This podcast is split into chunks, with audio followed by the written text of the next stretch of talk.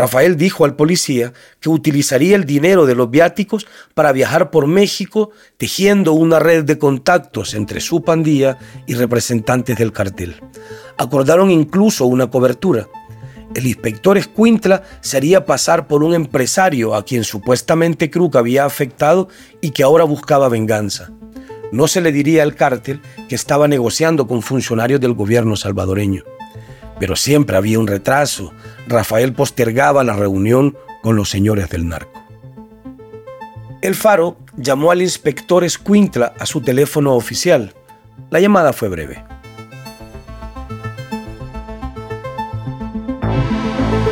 Te damos la bienvenida a El Faro Audio. Ahora puedes escuchar nuestros reportajes en el momento que más te convenga. Sigue nuestro canal en tu plataforma de podcast favorita y no te pierdas las historias importantes de Centroamérica.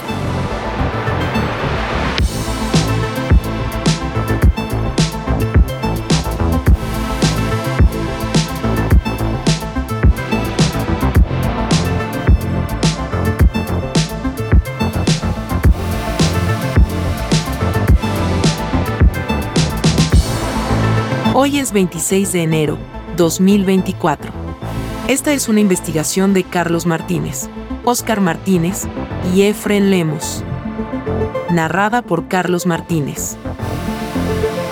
Gobierno conspiró con líder pandillero para recapturar a Kruk a través de un cártel mexicano. Publicada en elfaro.net. Dos años después de liberarlo ilegalmente, el gobierno salvadoreño emprendió una desesperada carrera para recapturar a Kruk y retornarlo a El Salvador antes de las elecciones de febrero de 2024. Y estuvo dispuesto a pagar un millón de dólares al poderoso cártel mexicano Jalisco Nueva Generación para que raptara al líder pandillero y lo entregara, de preferencia vivo, en una ubicación secreta. La administración Bukele designó para esta operación al inspector Raúl Eduardo Reyes Escuintla, jefe de la División Élite contra el Crimen Organizado, DECO, quien acudió a los bajos fondos en busca de aliados con contactos en el mundo criminal mexicano. El inspector Escuintla sondeó primero con traficantes de personas, con vastos prontuarios delictivos y perfilados por la policía como delincuentes desde hacía años. Pero estos no supieron o no quisieron asumir el encargo. Pero uno de esos coyotes conocía desde la infancia a un hombre que con los años terminó escalando a lo más alto del barrio 18 sureños y le pareció una buena idea incluirlo en el entuerto. Rafael Eduardo J., alias Rafa o Chafa, prófugo de la justicia desde 2016 cuando fue acusado de extorsión.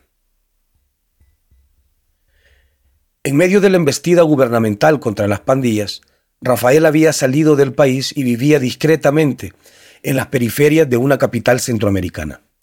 Siendo prófugo, consideró el riesgo de entrar en contacto con un policía, pero el gobierno tenía en prisión a su hermana, capturada como tantas otras personas, bajo las libertades que el régimen de excepción otorga a policías y soldados. El inspector Escuintla y Rafael establecieron una relación basada en el conocimiento de lo que el otro necesitaba. Para el pandillero era muy importante que su hermana fuera liberada y para el gobierno, hablando por la boca del inspector Escuintla, era muy importante recapturar a Krug antes de las elecciones presidenciales de febrero de 2024. Elmer Canales Rivera, alias Krug, es un líder nacional de la Mara Salvatrucha 13, liberado en secreto por el gobierno salvadoreño en noviembre de 2021 como parte de los acuerdos que Bukele pactó con las tres principales pandillas en El Salvador. Cuando fue liberado, el veterano pandillero de la MS-13 estaba condenado a 40 años de prisión y solicitado en extradición por Estados Unidos. Esto último agregaba otro elemento de premura al gobierno salvadoreño, saber que no era el único participando en la cacería. Aunque la liberación del líder pandillero fue hecha en secreto, Distintas investigaciones periodísticas revelaron que había sido escarcelado ilegalmente. El Faro constató que Krug fue puesto en libertad a finales de noviembre de 2021, trasladado a un departamento de lujo en una de las colonias más exclusivas de San Salvador y posteriormente conducido a Guatemala por Carlos Marroquín. Director de la Unidad de Reconstrucción del Tejido Social y vocero del gobierno de Bukele frente a las pandillas. La salida del viejo y todo eso. Y yo al viejo lo saqué de adentro, brother, en una forma de ayudarles a todos y de demostrarles mi lealtad y confianza. Pues yo mismo lo fui a traer allá yo mismo lo fui a Guatemala. Entonces, pero yo no sé por qué se confían en otra gente, brother. Si aquí la demás gente está interesada. Luego de que fuera capturado en noviembre de 2023 por el FBI, las autoridades estadounidenses agregaron que tras su liberación, el gobierno salvadoreño le habría facilitado un arma de fuego. Canales Rivera es la prueba viviente de los pactos del gobierno de Bukele con las pandillas, un hecho que el oficialismo niega rotundamente de modo que capturar a Krug le permitiría a las autoridades salvadoreñas borrar algunas de las más contundentes evidencias de sus pactos ilegales y de paso desmentir a quienes los han revelado. Rafael dice haberse percatado desde el principio de la desesperación del gobierno por recapturar a Krug y seleccionó cuidadosamente las palabras que creyó eran las que el policía quería escuchar. La primera semana de marzo de 2023, Rafael se comunicó con Escuintla a través de una llamada telefónica y le aseguró que, a diferencia de los coyotes, él sí tenía los contactos suficientes para recapturar a Krug, pero que solo los activaría una vez que su hermana estuviera libre. El inspector Escuintla no se anduvo con rodeos. Al grano, le tengo datos y también quiero escuchar datos de usted que son los que me estaba pidiendo ahí el patrón. La primera es con relación a lo que a usted le interesa, que es su pariente. Él no tiene ningún problema en generarle las condiciones para que esté en su casita, no hay problema. Aquella conversación fue grabada desde los primeros timbres por Rafael. Ese audio está en poder del faro, junto con decenas de capturas de pantalla en las que también se muestra que el inspector Escuintla le ofreció dinero a él y al barrio 18 sureños también son evidencia de que el policía entregó información sensible al pandillero. Era él quien le enviaba a Rafael los paraderos y los movimientos de Krug detectados por la inteligencia salvadoreña. El policía no se identificó con su nombre y su rango, sino a través de un seudónimo, Iván. Utilizó durante las negociaciones dos números telefónicos. Uno de ellos, el 7070-4036, fue rastreado por el Faro y está vinculado al menos desde 2022, al jefe de la DECO. Este periódico obtuvo siete documentos internos de la Policía Nacional Civil en el que explícitamente se hace saber que ese número está asignado al inspector Escuintla. También se pidió a un miembro de alto rango de la policía que verificara en su teléfono a quién estaba asignado ese número y el resultado coincide. Ese es el número oficial de Raúl Eduardo Reyes Escuintla. También se consultó a dos miembros de la DECO y un fiscal que trabajó en esa unidad. Todos identifican al inspector Escuintla bajo el nombre clave Iván, indicativo en la jerga policial, desde hace más de una década. Una semana después de la llamada, la hermana de Rafael fue trasladada desde el penal de Apanteos hacia una casa de seguridad en San Salvador, donde permaneció hasta el 21 de abril. Ese día fue conducida nuevamente hacia la cárcel de Apanteos para cumplir al menos con el formalismo de que un notificador llegara ahí para ponerla en libertad. No hubo juicio, no hubo actas, no hubo proceso. Al menos formalmente, ningún policía puede conseguir que una persona encarcelada recupere la libertad. O dicho de otro modo, ningún policía puede generarle las condiciones a nadie para salir de prisión. A lo largo de la conversación, el inspector Escuintla le aseguró a Rafael que hay una autoridad superior que conoce y aprueba los pasos de la operación, aunque solo se refiere a esa persona como el patrón, el mandamás o el hombre. La hermana quedó libre el 22 de abril, con la obligación de presentarse a firmar a un juzgado cada 15 días y reportarse cada dos días con otro policía al que ella solo conoce como Roger y cuyo teléfono también aparece oficialmente asignado a la DECO. Habiendo cumplido ese requisito, la pelota quedó del lado de Rafael, quien le propuso al inspector Escuintla el siguiente plan. Si la policía le proporcionaba datos de inteligencia que indicaran el paradero de Krug, él coordinaría con el cartel Jalisco Nueva Generación una operación relámpago para raptarlo.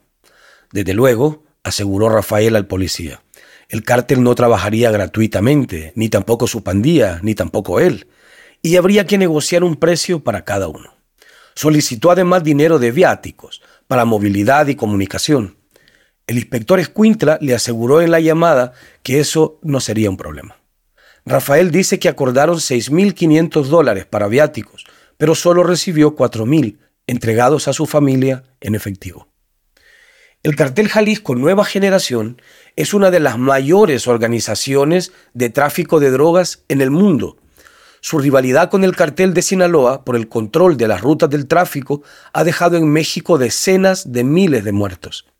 En junio de 2020, este cártel cruzó una línea que no se habían atrevido a cruzar ninguna de las grandes organizaciones criminales mexicanas. Atentar contra un funcionario público a plena luz del día en una de las avenidas más transitadas y exclusivas de la capital, el Paseo de la Reforma. En aquella ocasión, un grupo de sicarios del cartel Jalisco Nueva Generación realizó un atentado contra el jefe de la policía de la Ciudad de México, Omar García Harfush, quien recibió tres impactos de bala. El funcionario sobrevivió, pero dos de sus escoltas fueron asesinados.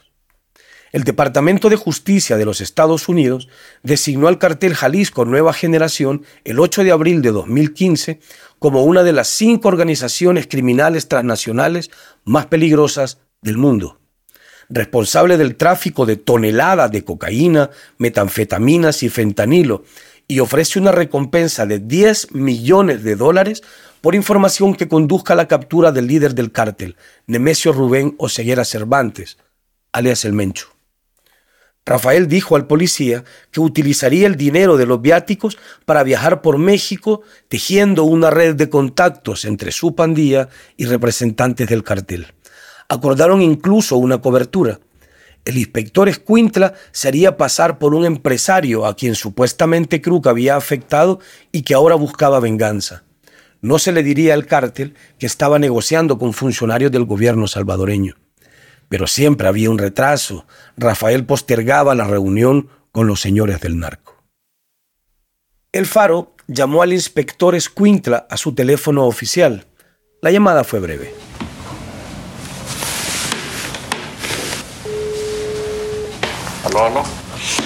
Hola, jefe Iván. ¿Qué tal? Hola, hablo con el jefe Iván. Aló. Hola, buenas. Aló. Hola, buenas tardes. Hablo con el jefe Iván. Mande a la orden. ¿Qué tal, inspector Escuintla? ¿Cómo está? Le, saludamos un grupo de colegas periodistas de El Faro que nos interesa que nos escuche un minuto algo que tenemos que contarle. Sabe.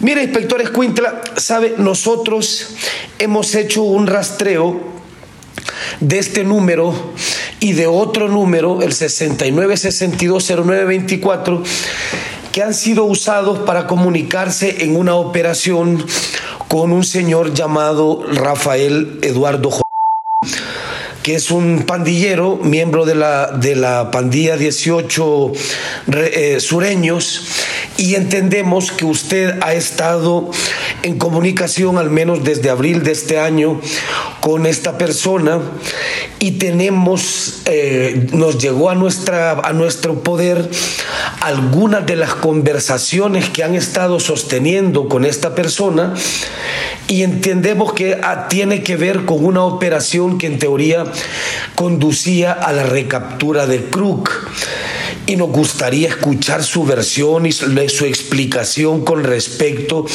a, esto, a lo, que ha estado, a lo que ha estado ocurriendo y a esa relación que se había establecido eh, con, esta, con esta persona y si esta es una operación que decidió usted o es una operación oficial en realidad que se le asignó a usted. Quién hablo? Perdone. Habla con Carlos Martínez del periódico El Faro. Hola. Una vez que el reportero de este periódico se identificó, el inspector Escuintla colgó la llamada y rechazó otras que hizo a este periódico. El Faro también llamó a dos encargados de prensa, la primera nos remitió con David Cruz, asegurándonos que era el responsable de comunicaciones de la DECO. Cuando el reportero del Faro se identificó, el funcionario colgó la llamada y ya no contestó más. La llamada con el sargento Roger fue todavía más corta. Buenas, sargento Roger. ¿Qué tal? Le saluda, eh, deme un minuto, le quiero explicar por qué le llamo. Le saluda Oscar Martínez de, del periódico digital El Faro. Acabamos de llamarle al inspector Reyes Escuintla porque nos enteramos. Y colgó.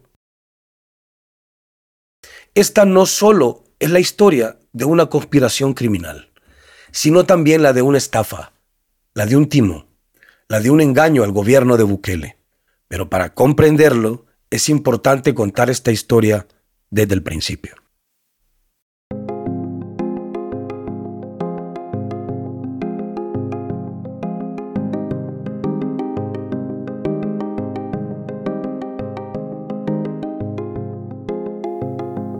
Rafael es pandillero de vieja guardia, de la generación que se dejó cautivar por el barrio 18 en los 90, cuando todavía la pandilla no se dividía en dos mitades peleadas a muerte.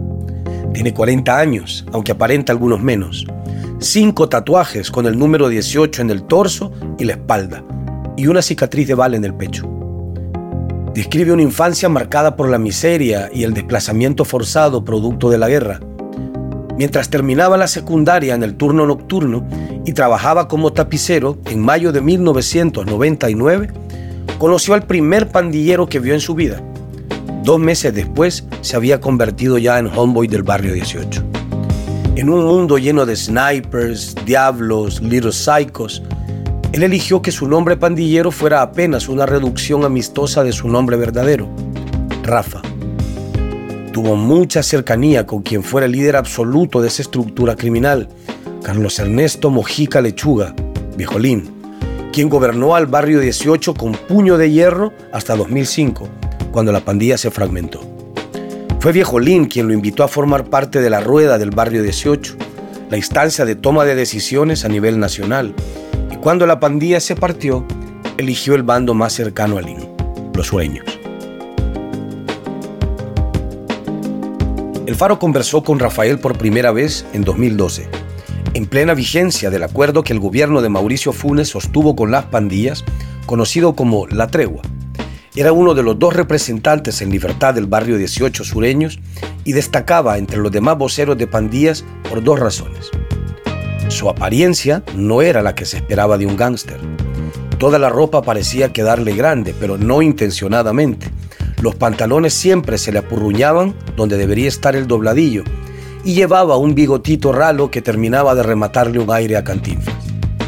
La segunda razón que lo hacía notorio entre aquel grupo de enemigos reunidos era que cuando Rafael hablaba, los demás callaban y lo escuchaban embobados. A diferencia del resto de pandilleros negociadores, que cambiaban el tono de voz para hablar con la prensa y utilizaban su arsenal de palabras más lustrosas, más buenas, aquel pandillero bajito y menudo hacía unas espectaculares maromas discursivas sin saltarse una sola mala palabra, así estuviera hablando con otro pandillero o con un embajador.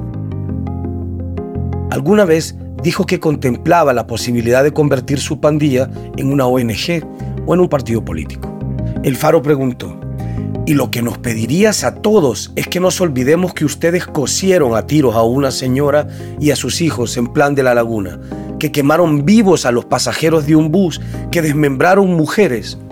Y Rafael dio una respuesta que dejaba helada la sangre. No tendría yo que decirle a nadie que lo olvide, tiempo es el mejor juez en una situación como esta. Te cuento rápido. Tuviste un movimiento social en El Salvador y comenzaron los guerrilleros peleando por los derechos del pueblo. Pero luego no me vengas a decir que al final de la guerra no se habían corrompido. Claro que se habían corrompido. Teníamos gente metida en cosas que no eran principios sociales, porque el secuestro no tenía nada que ver, la extorsión, llegar a cerrar un beneficio de café por no pagar, la fábrica ad hoc pagaba renta desde aquel entonces. Esto no es nuevo. No le pido a nadie que olvide nada. El tiempo va a hacer que olviden.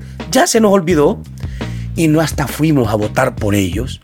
Por otro lado, tenés aquellas grandes masacres que el ejército llevaba a cabo y ahí tenés coroneles que son diputados y una tandona disfrazada y no se sabe si Dabuizón mató a Monseñor Romero.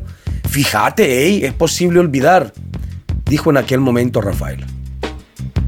Dada su pericia con las palabras, en más de una ocasión habló a nombre de las tres organizaciones enemigas y hay un hecho que habla con elocuencia de su inteligencia y de su olfato en el mundo criminal. De los seis representantes originales de las pandillas durante la tregua de 2012, tres están muertos, dos terminaron presos y Rafael es el único que sobrevivió y está libre. También participó en las negociaciones con el FMLN y Arena previo a las elecciones de 2014. Fue parte de los arreglos criminales que estos dos partidos hicieron con las pandillas, recibió dinero de ellos. En 2016 fue acusado por extorsión junto con el resto de líderes pandilleros que condujeron el proceso de la tregua y con el mediador Raúl Mijango. Y desde entonces es prófugo. Debido a eso, no participó directamente en las negociaciones que las pandillas sostuvieron con el gobierno de Bukele.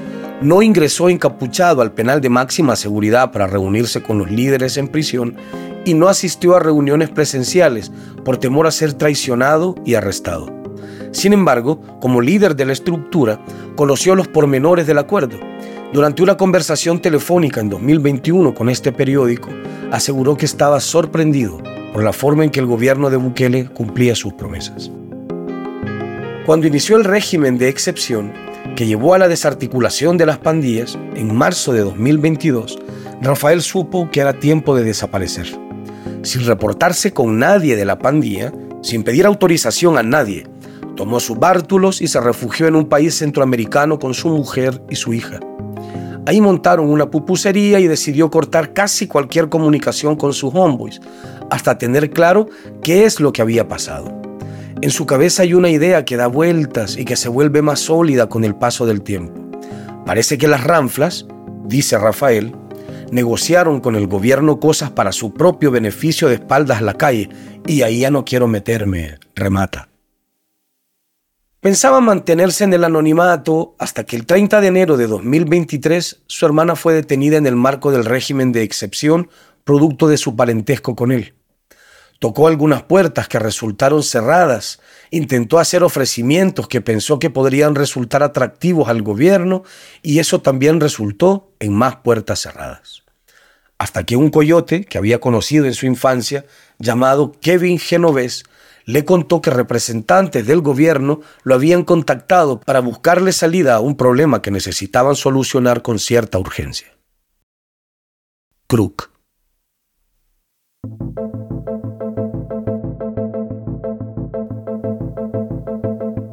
Rafael ideó la forma de venderle al gobierno lo que el gobierno quería Entró en contacto con el inspector Escuintla y a lo largo de 10 meses le contó que su pandilla estaba organizada en México y que como parte de sus actividades criminales había entrado en contacto con el cartel Jalisco Nueva Generación, que él mismo tuvo que salir hacia el sur de México para generar las confianzas necesarias con los enlaces del cartel hasta conseguir que estuvieran listos. Finalmente, les dijo que el valor acordado era de un millón de dólares para el cartel, 250 mil dólares para el barrio 18 sureños y 50 mil dólares para él. Todo fue una mentira. Rafael jamás involucró a su pandilla. Nunca entró en contacto con el cartel Jalisco Nueva Generación.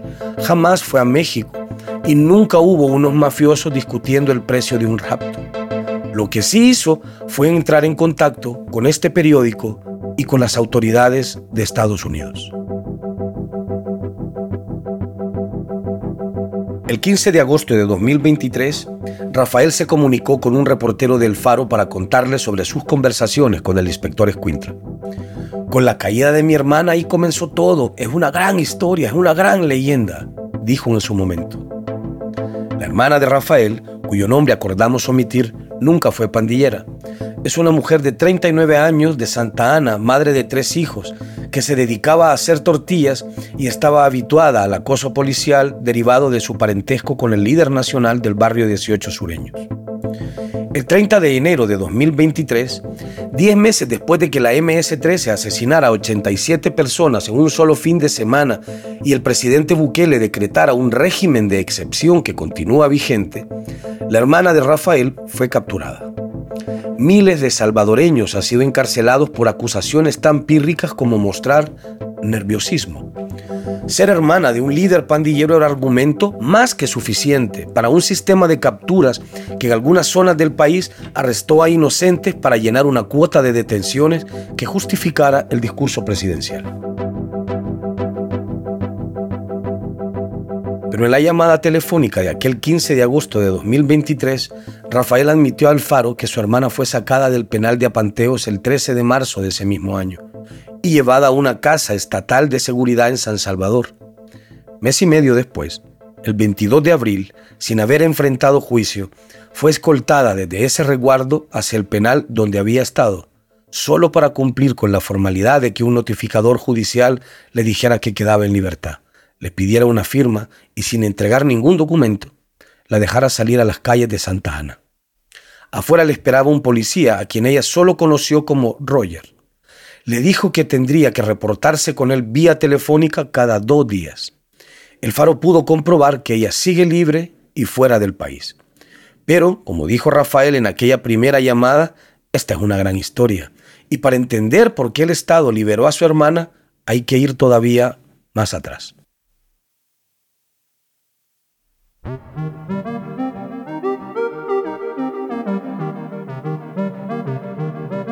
El occidente del Salvador hace frontera con Guatemala.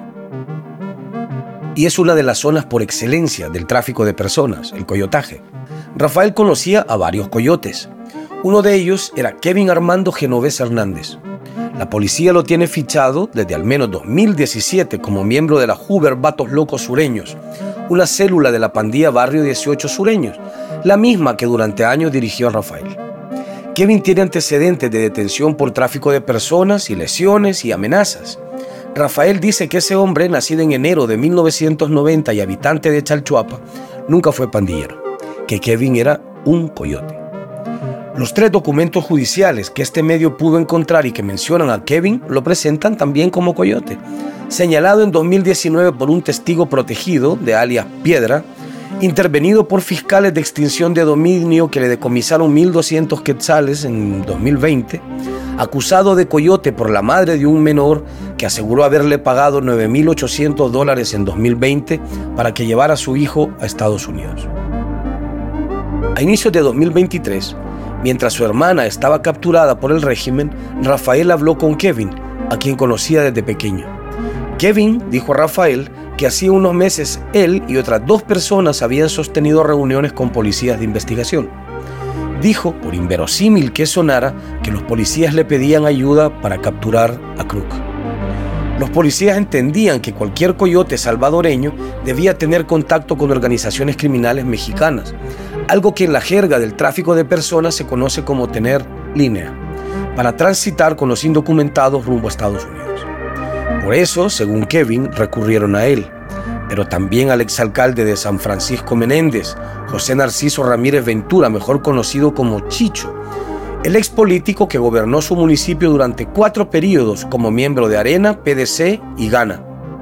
Tenía tantas banderas políticas como antecedentes criminales. En 2002 fue capturado por estafa agravada en un caso de tráfico de personas. En 2010 sobrevivió a una balacera con el narcotraficante hondureño Juan José Peña en el rancho El Potrillo, justo cerca de la frontera con Guatemala. En 2015, la Fiscalía giró orden de captura en su contra por tráfico de personas. En julio de 2021, el Ministerio de Seguridad y el actual gobierno anunció su captura, pero fue liberado tres meses después. Finalmente, en 2023 fue condenado a 30 años de prisión por tráfico ilícito de personas. Pero según el relato del coyote Kevin, Chicho, que debía estar preso hasta el 2053, participó presencialmente en las reuniones con los policías que buscaban a Crook. El otro nombre que estuvo en esas reuniones, según el relato de Kevin, era Jorge Vega Knight. Después, cuando Kevin rompió con el gobierno, él mismo hizo pública esta versión en sus redes sociales. El Faro no ha podido confirmarlas.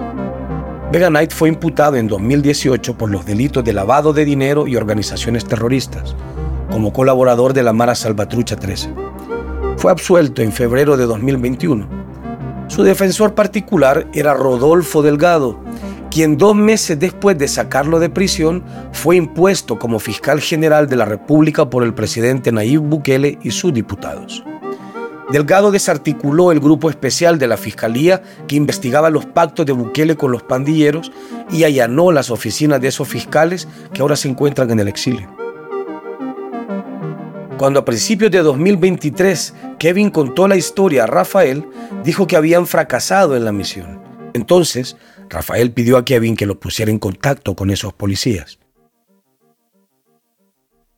En noviembre de 2023, cuando el inspector Escuintla ya negociaba directamente con Rafael, el coyote Kevin publicó en sus cuentas de Facebook un video de 2 minutos con 48 segundos, donde contaba los secretos de la misión y se quejaba de que las autoridades salvadoreñas, lejos de agradecerle sus esfuerzos, lo perseguían de nuevo.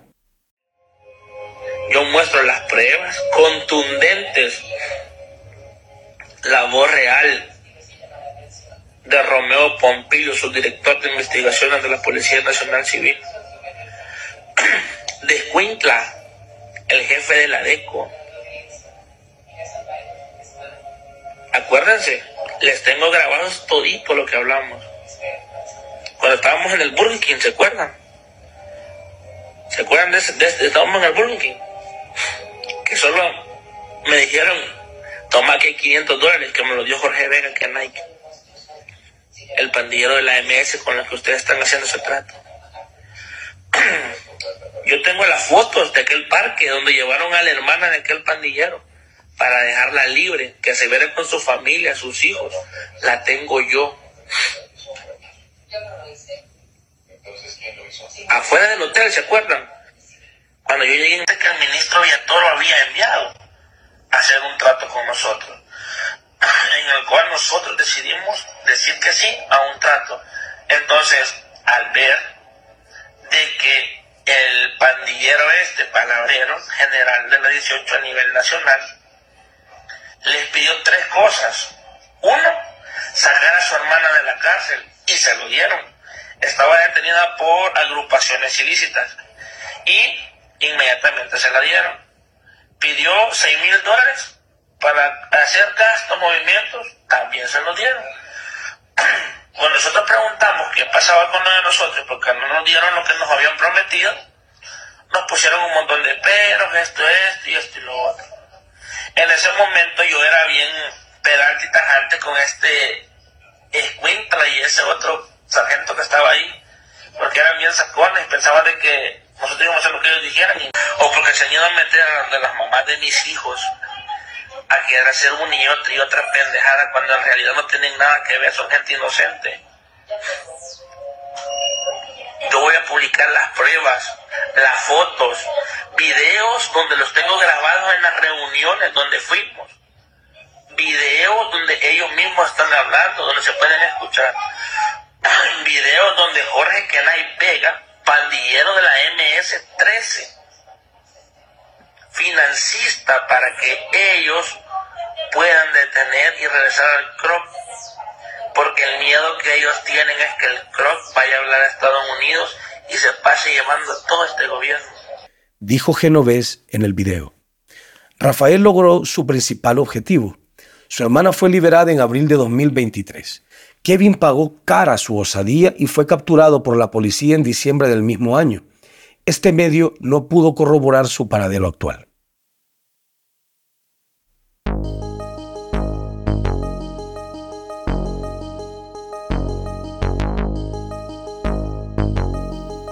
La primera reunión en persona con Rafael ocurrió el 24 de agosto de 2023, en una ciudad centroamericana. Rafael aceptó reunirse con dos periodistas del Faro. Llegó acompañado de dos mujeres jóvenes que permanecieron sentadas en un sofá sin decir una palabra en toda la reunión que duró más de cuatro horas. Semanas después, en otra reunión, Rafael nos revelaría que había montado un operativo de seguridad fuera del edificio en el que nos reunimos. Esta sería la primera de cinco conversaciones presenciales que este medio tuvo con él. Rafael contó que a mediados de febrero de 2023 tuvo la primera conversación con el inspector Escuintla, a quien él solo conocía como jefe Iván. Fue una conversación telefónica que Rafael no grabó. En ella, según recuerda, ofreció sus servicios para localizar al Krug y pedir ayuda a los narcotraficantes para entregarlo, a cambio de la liberación de su hermana y de dinero. En esa primera conversación, dice, no descartaba la posibilidad de preguntar aquí y allá a algunos coyotes y pandilleros que huyeron a México y averiguar algo sobre Krug. Incluso creía que Krug estaba con Sinaloa. También pensó en una tercera petición que nunca llegó a pronunciar. Si yo llegaba a preguntar y averiguar alguna cosita de dónde podía estar exactamente Krug, iba a pedir mi acta de defunción, no que me limpiaran el expediente judicial, porque si ellos lo limpian, ellos mismos lo pueden volver a ensuciar. Yo les iba a pedir que me dijeran en sus medios y sus redes que a mí me mataron en un enfrentamiento y va, se acabó Rafael, dijo. Rafael, que por años negoció con gobiernos salvadoreños diferentes acuerdos que iban desde la reducción de homicidios hasta apoyo electoral, conoce bien a la Mara Salvatrucha 13. Los conoció no solo como enemigos en las calles del Salvador, sino que compartió mesas de diálogo con sus líderes durante años a partir del que el gobierno del FMLN hiciera su tregua con esas organizaciones en marzo de 2012. Por eso sabe de los vínculos de su pandilla rival con los cárteles mexicanos y puede decir con contundencia frases como Kruger abrió la línea con el cartel de Sinaloa. Kruger es Jorge Alexander de la Cruz, miembro de la Ranfla Nacional de la Mara Salvatrucha 13 tiene 45 años, era líder de la clica Peatonales Locos Salvatrucha, que operaba en el centro histórico capitalino.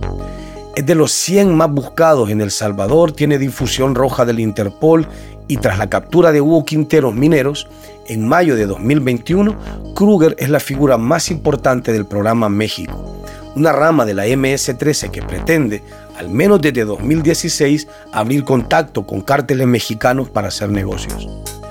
Kruger es uno de los líderes de la MS-13 que actualmente está acusado en la Corte del Distrito Este de Nueva York de varios delitos, entre ellos el de narcoterrorismo. Según el Departamento de Justicia de los Estados Unidos, tras ser liberado en El Salvador por el gobierno, Krug fue recibido en México por el programa México. Preguntamos a Rafael con qué policía hablaba. Un cachuchudo, nos dijo.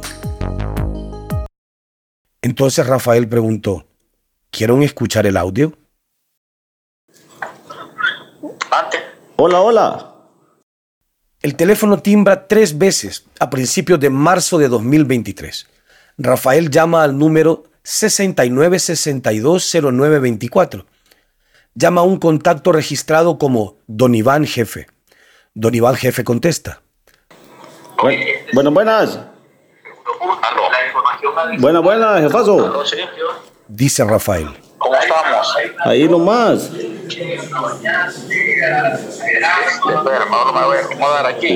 Responde don Iván, jefe. Sí, sí, sí. ¿Cómo estamos? Ahí nomás, ahí vamos, ahí vamos, que no me había venido el, el dispositivo, hombre, por eso es que no había podido pegar ninguna, ninguna señal. Ok, ok, sí, hombre, es que se llama eh, muy lejos los pasos y a ese ritmo de paso vamos a, a llegar 2024 y queremos, Sí. queremos hacerlo más breve. No, hombre, mandé a traer dos de un solo. Por cualquier cosa, este. eh, puedo estarlo ahí viendo cómo nos. Cómo tenemos más relanciadita, más rápida el nivel de, de contacto. Vaya, mire, yo le tengo este, así al grano, este, eh, le tengo tres datos y, y- y también este, quiero escuchar, ¿verdad? Este, dos datos de usted, que son los que me estaba pidiendo ahí este, Démosle, el patrón. ¿va? démosle, démosle. Vaya, la primera es con relación a lo que a usted le interesa, que su pariente Démosle. no tiene ningún problema, él no tiene ningún problema en, en generar las condiciones para que esté en su casita, no hay ningún problema. Rafael se empeña en decir que entiende la situación y que de traicionar al gobierno le iría mal.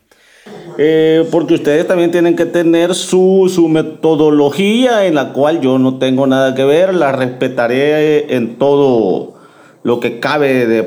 ¿Me entiende? O sea, no voy a ponerme a hacer una pendejada en la que voy a salir peor, me llevo entre las patas más gente, jodo más a la cipota, etcétera, etcétera. ¿Para qué puta vamos a hablar de tanto si, si ustedes dicen jamás en su vida van a tener un DUI y los descendientes de esta generación no lo van a tener? O sea, me llevo hasta el que ni ha nacido. Así lo tengo de claro, pues. Bye. Es correcto. Démosle. Ajá.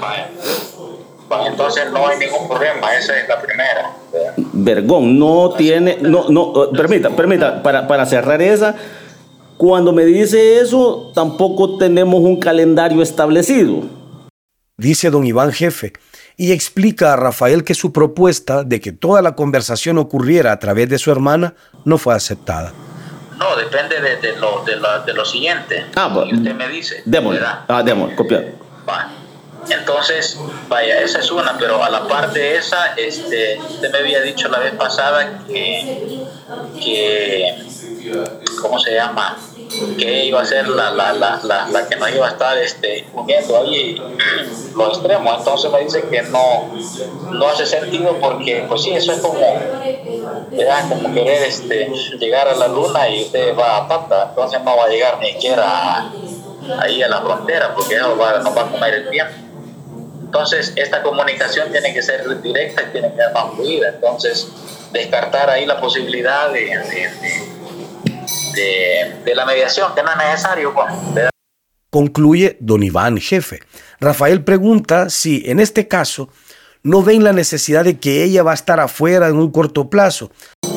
Mm, puta, pero si, pero si no es necesario, tampoco, tampoco lo ven ustedes con la, con la necesidad de que ella esté afuera en un, en un corto, con un corto plazo. Pues.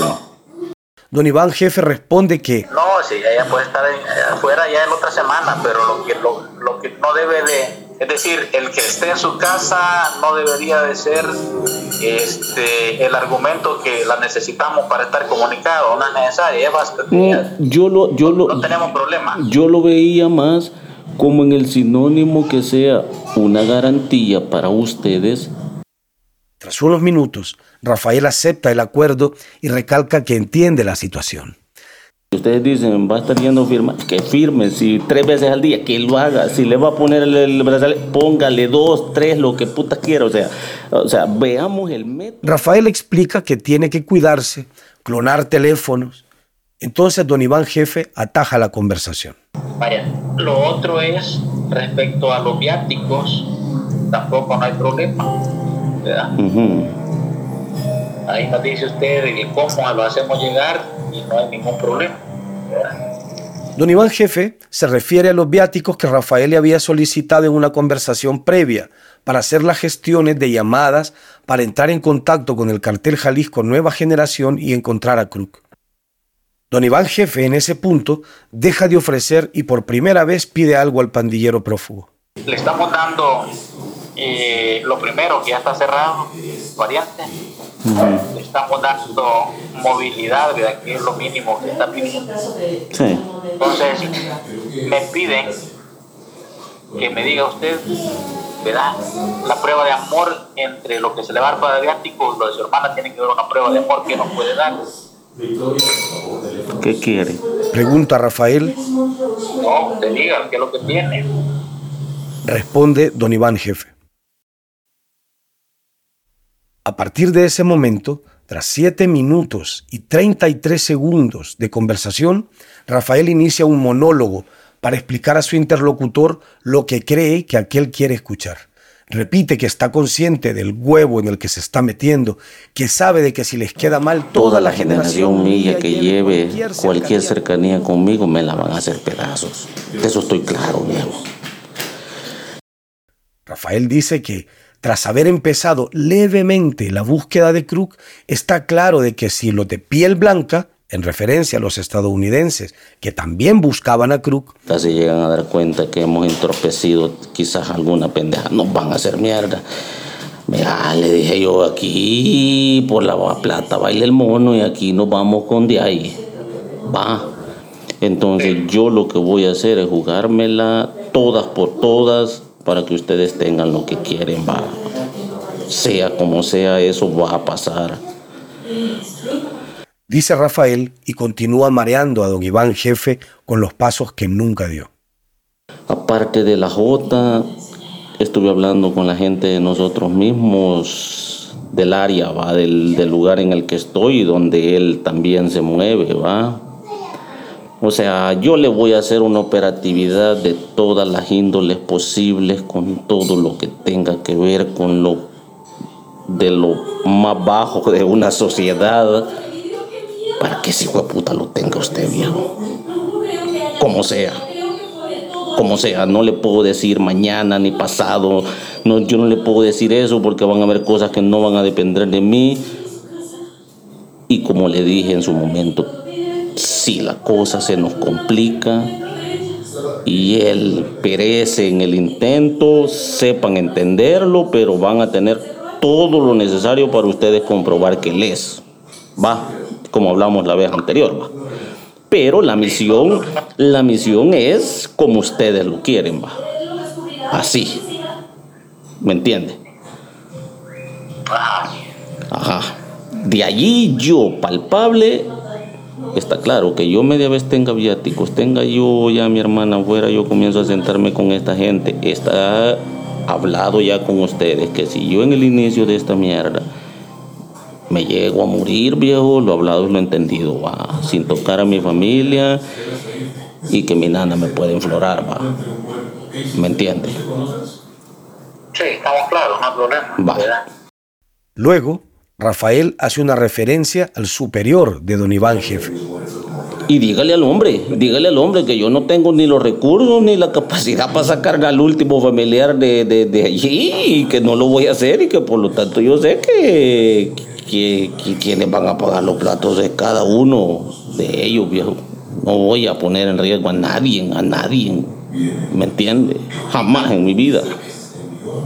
Preguntamos a Rafael quién era el hombre. No puede ser nadie más que el jefe de la policía, el ministro de Seguridad o el presidente, dijo. Don Iván Jefe insiste en pedirle la prueba de amor, esta vez de forma más explícita. Durante casi 10 minutos, Rafael da evasivas a don Iván Jefe. Le habla de un carro, pero no le da placas. Dice un apodo al aire, nada concreto. Dice que quizá tengan armas, pero que él ya no se mete por evitar tonterías. Que otro día, que mañana, que va a reunir información. Rafael asegura que nunca lo intentó. Don Iván Jefe acepta las evasivas y va al grano. Vaya, la otra pregunta es saber que, ¿de cuánto tiempo estamos hablando esta vuelta? Ah, no, yo media vez tenga los recursos, viejo. Sí quemé llantas por cada uno de los anteriores. Sin dormir, me levantaba a las 4 de la mañana, me dormía a la 1 de la mañana, haciendo por cada uno de ellos, desde Tony Saca hasta el último, anterior a este y ahora por este, si me da mi hermana, no, me señor, yo me quedo comprometido para lo que putas ustedes quieran. Si yo jamás en la vida, jamás he hecho nada en contra de ellos. ¿Me entiende? Y deben de saberlo, me imagino que tienen la suficiente capacidad de inteligencia que jamás he participado en nada que vaya en contra de, de entorpecer algo con ellos. Simplemente he sido, mire, si la fuerza me buscó, lo primero le puede preguntar a la fuerza cuando me buscaron, si es para joder algo del hombre, le me levanto ahorita mismo y me voy. No, me dijeron, vamos de la mano con él. Ah, bueno, entonces me siento y hablemos. Así de pelado he sido mi vida, viejo. Don Iván Jefe cambia el rumbo.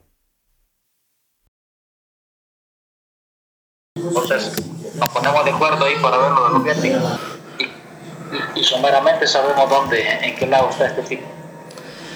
Rafael responde. Es que hay conversaciones, hombre. Por eso le digo. Hay pláticas, va. Entonces, las pláticas hacen salir cosas, va. Entonces, déjeme, hombre. Déjeme. no me, no me, no me arriesgue porque si me presiona me, me, me precipito y no lo tengo que hacer de esa manera, tengo que ir suave. Y con la operatividad de la gente que va a poner su precio, cuando yo le diga cuál es su precio, posiblemente hasta lo tengan esos hijos de puta ya. Usted no se ahueve. Va. Usted sabe, solo tengo que propiciar el escenario correcto y la confianza adecuada. ¿Me copia? Ok, perfecto. Bajamos. Ahí estamos, hermano. Toda esa conversación fue sostenida por don Iván Jefe desde el 69620924, un número particular. Pero pronto, don Iván Jefe cometería el error que permite identificarlo como un jefe policial. La hermana de Rafael fue liberada el 22 de abril de 2023 e inmediatamente fue visitada por policías. Uno de ellos se identificó como Iván y desde el 27 de abril hasta el 30 de septiembre intercambiaría con ella decenas de mensajes de WhatsApp desde un teléfono oficial de la Policía Nacional Civil, el 7070-4036. La hermana de Rafael guardó ese número oficial como Iván, jefe. El Faro tiene decenas de capturas de pantalla de esas conversaciones pero a veces el mismo policía escribía y llamaba a la hermana de Rafael desde otro número, el 69620924, que ella registró como Don Iván Jefe, tal como Rafael lo tenía identificado cuando sostuvo la conversación que grabó y posteriormente entregó a este medio. El Faro también tiene decenas de capturas de pantalla de esas conversaciones de octubre. Todas fueron facilitadas por la hermana de Rafael. Don Iván Jefe, el hombre que ofreció a Rafael viáticos y la liberación de su hermana a cambio de que el pandillero negociara con un cártel mexicano la entrega de Krug, es el mismo jefe Iván, quien se presentó ante la hermana de Rafael tras ser liberada y le escribía también desde el número oficial 70704036. Este último teléfono está asignado al inspector jefe Raúl Eduardo Reyes Escuintla, jefe de la División Élite contra el Crimen Organizado de la Policía Nacional Civil del Salvador. En algún momento antes de octubre, Iván escribió a la hermana de Rafael desde el 69620924 y le dijo, Hola, para continuar con la conversación por este teléfono únicamente. Lo comparte por si el trabajador, o sea Rafael, quiere enviarme algo directo. A partir de entonces, ella solo escribía a Iván a este número y no al oficial asignado a la DECO, al que le había escrito entre el 27 de abril y el 23 de septiembre de 2023. Desde ambos números, siempre por WhatsApp, Iván hizo coordinaciones logísticas para la captura de Krug con la hermana de Rafael, en el entendido de que estaba casando a Krug. Por ejemplo, el 1 de octubre de 2023, el jefe policial compartió con la hermana de Rafael información de inteligencia. Mi tío, o sea, Crook, está en Miraflores, Chiapas, pero como es inquieto se fue a Guadalajara, allá está. Eso dígale al muchacho, o sea, Rafael. Solo por este medio. Ya se lo envío, contestó la hermana. Decirle que un amigo del dueño de los canales, o sea, Crook, está comprado, que no tenga pena, todo saldrá bien, escribió Iván. Ella pidió a Iván si podía ser más específico sobre el área Iván contestó que solo eso sabía, que Guadalajara no es tan grande y que Krug llega a bar o cervecerías en la noche, le gusta visitar nightclub, está igualito, no se pierde, se viste de jeans, camisas tipo suéter, manga a los puños. Pero antes de eso, Iván había sostenido todas las comunicaciones desde el teléfono oficial de la policía. El 20 de septiembre de 2023, por ejemplo, mientras negociaba el precio a pagar al cártel mexicano por recuperar a Krug, Iván escribió, pregúntele cuánto más hay que sumar con lo del sur y lo de él. Se refería, según explicó Rafael, a cuánto. Aparte del dinero del cártel, cobraría la pandilla 18 sureños y él mismo por las gestiones con los mexicanos. Ok, contestó ella. El 25 de septiembre, siempre por WhatsApp y al teléfono oficial, la hermana de Rafael insistió a Iván por una respuesta ante la propuesta hecha por el ex líder pandillero, porque se están perdiendo algunas oportunidades para colocar gente en lugares indicados, escribió. Iván respondió, se acepta en esos términos, ni más ni menos. Según Rafael, los términos que él había propuesto a Iván eran los siguientes. Un millón de dólares para el cartel Jalisco Nueva Generación, 250 mil dólares para el barrio 18 sureños y 50 mil dólares para él, o sea, la recaptura de Krug por un millón trescientos mil dólares. La hermana de Rafael no solo escribió durante meses al teléfono oficial de Iván, sino que también a otro teléfono policial con el que se reportaba cada dos días, el de aquel policía a quien le presentaron como Roger cuando lo sacaron de la cárcel. Ese número era el 7074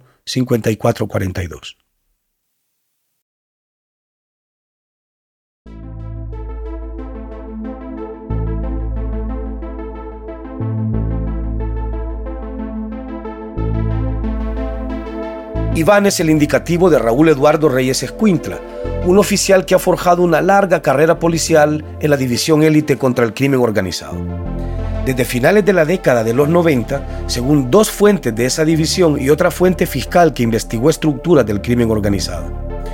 Cuando El Salvador padecía una ola de secuestros, entre 1999 y 2000, Escuintla era un investigador que participaba en vigilancias y seguimientos de secuestradores, bajo una estrecha coordinación de la entonces Unidad Élite contra el Crimen Organizado de la Fiscalía, que en ese momento dirigía Gustavo Villatoro, conocido en esa unidad por el indicativo de Torero, actual ministro de Justicia y Seguridad. En el 2004, Villatoro dejó la unidad fiscal contra el crimen organizado y fue juramentado como director de aduanas durante el gobierno de Antonio Saca. En su lugar fue nombrado Rodolfo Delgado, conocido como Perseo en los círculos policiales y fiscales, quien en mayo de 2021 fue impuesto como fiscal general. La información proporcionada por las tres fuentes fue contrastada con una decena de documentos policiales y judiciales que detallan el ascenso de Escuintla desde investigador hasta inspector jefe de la Policía Nacional Civil. Entre el 2008 y el 2012, una de las tres fuentes lo describe así. Reyes Escuintla es Iván de la DECO. Era jefe de un grupo de investigadores que tenía a cargo unas ocho personas cuando trabajé con ellos, dijo la fuente. En una decena de documentos judiciales entre el 2000 y el 2006, aparece dirigiendo investigaciones contra bandas de secuestradores. En el 2007 formó parte de los equipos de vigilancia y seguimiento al diputado pecenista Roberto Silva, condenado por lavado de dinero, mientras que en 2014 encabezó un equipo policial que viajó a Honduras para coordinar la ubicación de un miembro del cártel de Texas. En documentos policiales de 2022, el inspector Escuintla aparece nombrado como jefe de la DECO y el teléfono que tiene asignado oficialmente es el 7070 4036, el mismo que utilizó durante algunas comunicaciones con la hermana de Rafael. El Faro logró documentar la propiedad estatal del teléfono y la asignación oficial al inspector Escuintla por medio de cinco correos electrónicos y siete documentos internos de la policía que fueron obtenidos por medio de una filtración de miles de documentos oficiales conocida como Guacamaya Leaks. Uno de los correos electrónicos data del 16 de mayo de 2022 ese día, un oficial administrativo de la policía envió a la agregaduría policial en Washington, Estados Unidos, un documento Excel titulado Nómina de Talento Humano con cargo de jefatura. Este documento fue elaborado por el Departamento de Talento Humano y contiene los detalles de a quienes están asignados 299 números telefónicos de la corporación policial. En la lista está desde el director de la policía, Mauricio Arriaza Chicas, hasta el jefe de administración, pasando por más de un centenar de jefaturas policiales. Según este documento, el número 7070-4036 está asignado al inspector Escuintla en su calidad de jefe de la DECO. Estatus laboral activo, consigna el documento. El documento policial no es el único que consigna que el 7070-4036 está asignado al inspector Escuintla. El 2 de abril de 2022, el Grupo de Intervención de las Telecomunicaciones de la Fiscalía informó al Grupo Especializado de Técnicas Operativas sobre el personal que apoyaría una investigación por agrupaciones ilícitas. Asimismo, el investigador jefe de Correyes Escuintla, con número telefónico 7070-4036, pertenecientes a DECO, quienes estarán disponibles en apoyo a los equipos, se lee en el documento fiscal. El segundo teléfono usado en las negociaciones entre el líder pandillero y el gobierno, el 7074-5442, también es propiedad del Estado salvadoreño. Este es el número telefónico al que se reportaba la hermana de Rafael, con una persona que se identificó como el sargento Roger. En los documentos encontrados por la filtración Bacamaya Leaks, no se encontró el nombre de la persona a la que está asignado, pero hay información oficial de que ese número pertenece a la DECO. Así está confirmado en un correo electrónico que dos oficinas administrativas de la policía intercambiaron el 17 de febrero de 2022. El correo electrónico tiene un documento adjunto titulado Líneas con planes de datos y en el cuerpo del correo se lee el siguiente mensaje. Buenas tardes, adjunto listado de las líneas que tienen plan de datos de 20 gigas. El documento adjunto tiene una lista de 30 números telefónicos entre los cuales está el 7074-5442. Todos están asignados a la División Élite contra el Crimen Organizado de la Policía Salvadoreña. A medida que pasaba el tiempo, la vigilancia del sargento Roger sobre la hermana de Rafael se hizo más rutinaria. Se enviaban bendiciones y buenos días como dos viejos amigos. Ella acudía puntualmente a sus citas en el juzgado Eventualmente, el inspector Escuintla le enviaba mensajes para su hermano o ella escribía por chat mensajes de Rafael. Hasta que el 8 de noviembre, el FBI capturó a Krug en Chiapas, México. Ese mismo día fue el último que su hermana permaneció en El Salvador. Valiéndose de su red de contactos, Rafael la sacó del país a través de un punto ciego. Nunca más volvió a escribir a Roger. El Faro supo que ese mismo mes Rafael el pandillero que engañó al gobierno salvadoreño y su hermana entraron bajo la protección de las autoridades de los Estados Unidos.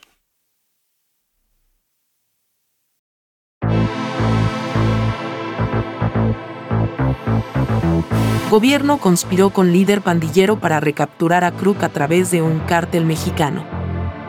Por Carlos Martínez, Oscar Martínez y Efren Lemos. Editores, Oscar Martínez y Sergio Arauz. Fotografías por Carlos Barrera. Producción y musicalización por Omnion.